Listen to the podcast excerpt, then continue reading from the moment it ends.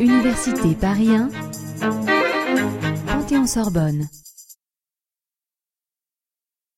La Ve République est née dans des conditions un peu difficiles en 1958 et par l'intermédiaire d'un texte qui est la Constitution du 4 octobre 1958.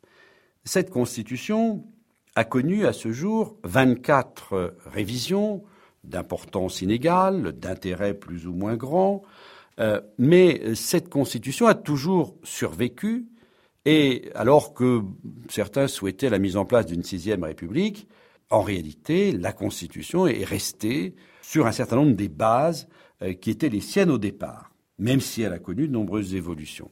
Parmi les évolutions, il faut sans doute constater l'élection du président de la République au suffrage universel direct en 1962, qui a modifié en quelque sorte l'équilibre des pouvoirs initiaux, puisque désormais le président de la République était une sorte de chef de l'exécutif, de chef politique, euh, qui s'appuie sur une majorité, la majorité des électeurs qui l'ont porté au pouvoir, et cette majorité politique peut parfois entrer en conflit avec la majorité parlementaire. C'est le fameux thème de la cohabitation.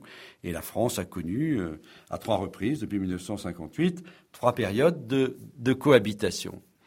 Euh, de la même manière, la Constitution de 1958 a connu des évolutions tenant cette fois-ci à des causes extérieures et tenant à la construction européenne. Même si cette construction n'a pas eu d'incidence directe notable sur les institutions elles-mêmes, cette construction communautaire est venue quand même porter atteinte à un principe essentiel du droit constitutionnel, qui est le principe de souveraineté. La France ayant abandonné une partie de, ses compétences au profit de l'Union européenne, il est clair que euh, l'équilibre des pouvoirs euh, tel qu'il existe à l'heure actuelle n'est pas le même euh, qu'en 1958.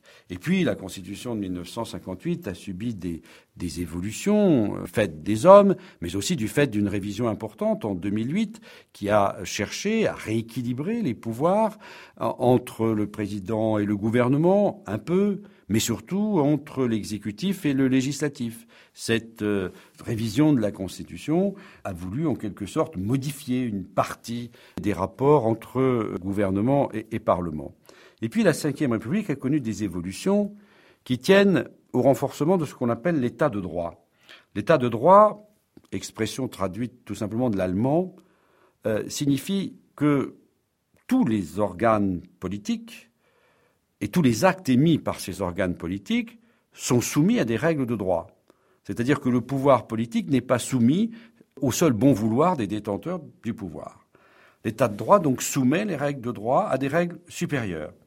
L'état de droit s'est surtout manifesté sous la Ve République par l'introduction d'un contrôle de constitutionnalité des lois euh, par le biais du Conseil constitutionnel. C'est sans doute un des apports principaux de la Ve République que l'on ne mesurait pas nécessairement au départ, mais qui s'est développé au fil du temps par l'intermédiaire principalement du Conseil constitutionnel lui-même.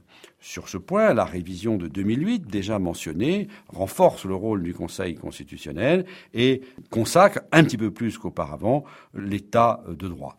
Donc on le voit, cette cinquième République, toujours euh, en place, n'est sans doute pas tout à fait la même que celle de 1958, mais ce régime continue d'exister.